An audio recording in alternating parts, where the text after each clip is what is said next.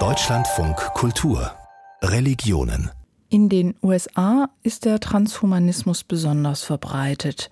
Und dort setzen sich auch jüdische Wissenschaftler und Wissenschaftlerinnen mit dieser Idealisierung einer Verschmelzung von Mensch und Maschine auseinander. Max Böhnel hat sich das genauer angeschaut dass sie den Transhumanismus rundum ablehnt, daraus macht Harvard Hirosh Samuelson keinen Hehl. Die philosophische Strömung, bei der es grob gesagt darum geht, menschliche Grenzen zu überwinden, ist seit fast 20 Jahren einer ihrer Forschungsgegenstände an der Arizona State University.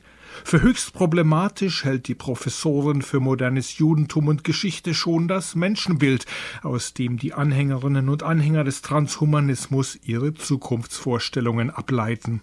Transhumanisten stellen sich eine ideale Zukunft ohne Menschen vor, denn die sind, so wie sie sind, ein Problem. Menschen sind dumm, Menschen verursachen Kosten, Menschen werden krank. Da man sie aber nicht so einfach loswerden kann, muss man sie ersetzen durch superintelligente Maschinen. We're going to replace them with super intelligent machines. Aber warum beschäftigt sich Tirosh Samuelson mit etwas, das vielleicht gerade einmal Science-Fiction Unterhaltungswert hat und dessen Oberbegriff Transhumanismus kaum jemand kennt? Als intellektuelle Bewegung mit nicht einmal 10.000 Anhängern ist der Transhumanismus tatsächlich sehr klein, aber er prägt die gesellschaftliche Kultur mit, in den Medien, im Film, in der Performancekunst, in der Literatur. Viele nehmen ihn unhinterfragt einfach so hin. Ich halte ihn für einen säkulären Glauben, denn er strebt nach Transzendenz, nach Erlösung, nach Sinngebung. Genau deshalb darf man ihn nicht weglächeln, sondern muss ihn ernst nehmen und kritisieren. Ich mache das aus einer jüdischen Perspektive.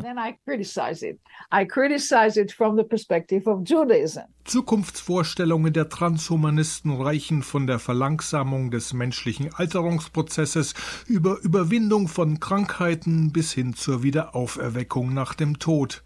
Dabei helfen soll in jedem Fall Technologie. Damit sollen die Grenzen des menschlichen Körpers und Geistes überwunden, der existierende Mensch verbessert, ja veredelt, im Englischen enhanced werden. Harvard Hirosh Samuelson kritisiert die dahinter steckende Denkweise. The inherent dualism dieses Denken ist aus meiner Sicht geprägt von einem Dualismus, nämlich einerseits Körper, andererseits Geist. Die Trennung ist in der christlich-platonischen Metaphysik angelegt und der Transhumanismus verstärkt den platonischen Dualismus noch zusätzlich. Mit dem Dualismus geht die Abschätzigkeit gegenüber dem menschlichen Körper einher. Das regt mich am Transhumanismus wirklich auf. Sie wollen den Körper reparieren, verändern, ja, hacken.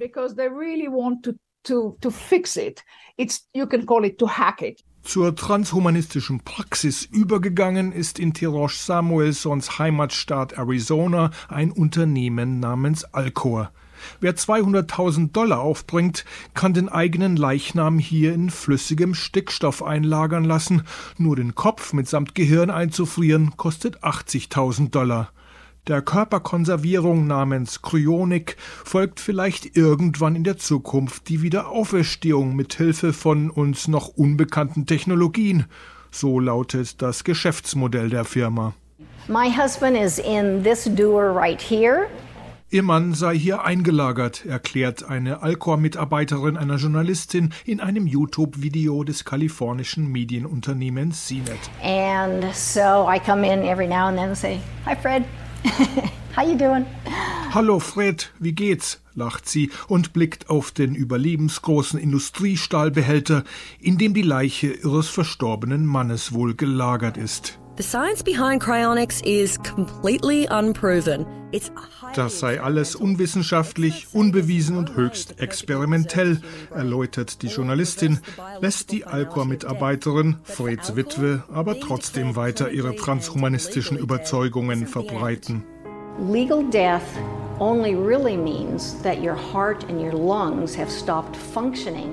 der amtlich festgestellte Tod bedeute noch nicht, dass die Zellen oder die Organe abgestorben seien, sagt sie. Sich in dieser Phase einfrieren zu lassen, eröffnet die Möglichkeit in der Zukunft wieder zum Leben erweckt werden zu können. Dieses Zukunftsszenario schließen Wissenschaftler heute grundsätzlich aus. Der in New York beheimatete Philosoph David Zvi Kalman setzt sich wie Harvard Hirosh Samuelson aus jüdischer Sicht mit dem Transhumanismus auseinander. Where I see transhumanism is as part of a package of new technologies ich sehe den Transhumanismus als Teil eines ganzen Bündels von neuen Technologien. Sie haben alle die Tendenz, das, was ein menschliches Wesen ausmacht, in Fragmente zu zerlegen. Was aber macht einen Menschen aus? Dafür gab es aus religiöser Sicht bislang vor allem eine Antwort, meint Kalman. In vielen religiösen Traditionen, einschließlich des Judentums, gelten Menschen als nach dem Ebenbild Gottes geschaffen. Deshalb haben sie einen ganz besonderen Wert vor und jenseits von allen anderen Wesen. Worin dieser Wert besteht, war früher ziemlich einfach zu sagen, heute aber nicht mehr. Der Grund? Künstliche Intelligenz, wie der Technikfolgenforscher ausführt. There are machines that are able to replicate human behaviors that we thought Maschinen können menschliches Verhalten nachahmen, das wir früher ausschließlich Menschen zugeschrieben haben. Wir fragen uns heute, war das, was ich gerade gemacht habe, menschlich oder kann das ein Computer auch machen? Die Trennschärfe zwischen Mensch und Maschine ist nicht mehr so eindeutig, weil es beispielsweise Dinge gibt wie die Genomeditierung. Das heißt, DNA kann gezielt verändert werden. Es ist möglich, menschliche und nichtmenschliche DNA zusammenzuführen. Die Entwicklung hin zum genetisch veränderten Menschen halte ich für unaufhaltsam. Ein zentrales Element von jüdischer Ethik und jüdischem Selbstverständnis ist Tikkun Olam, die Verbesserung der Welt. Eine Aufgabe besteht demnach in der Korrektur von Unrecht in der Gesellschaft wie auch der Korrektur des Menschen selbst. Insofern beinhaltet Tikkun Olam als ethischer Grundsatz und als Handlungsanleitung, die direkt mit dem Menschsein zu tun hat, auch utopische Elemente für das Diesseits. Tikkun Olam wirft also auch die Frage nach Gemeinsamkeiten und der Vereinbarkeit mit dem Transhumanismus auf. Die Professorin für jüdische Geschichte Harvard Hirosh Samuelson beantwortet sie so. It's filled with utopian spirit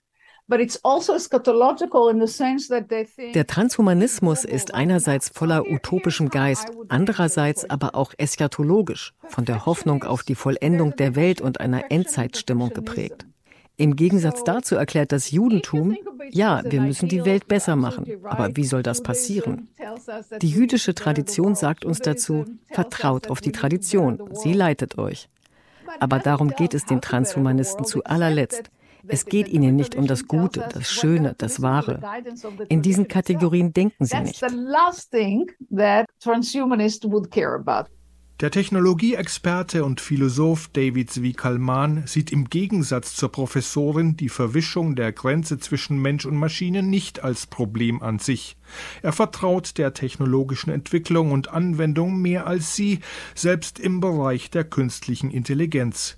Doch auch Kalman sieht einen ethischen Leitmaßstab im Prinzip des Tikkun Olam. They have not kind of gotten on that technological bandwagon because they have not Gefährlich wird es, wenn es zu einem Technologiezug kommt, auf den manche Glückliche und Reiche aufspringen können und andere nicht. Also auf einen Zug mit einer neuen und irgendwie besseren, schlaueren, fortgeschritteneren Menschenrasse. Es wäre eine neue Klassengesellschaft, denn die jeweilige Klassenzugehörigkeit würde jedem Menschen in seine DNA eingepflanzt. Class, um, literally in, in human DNA.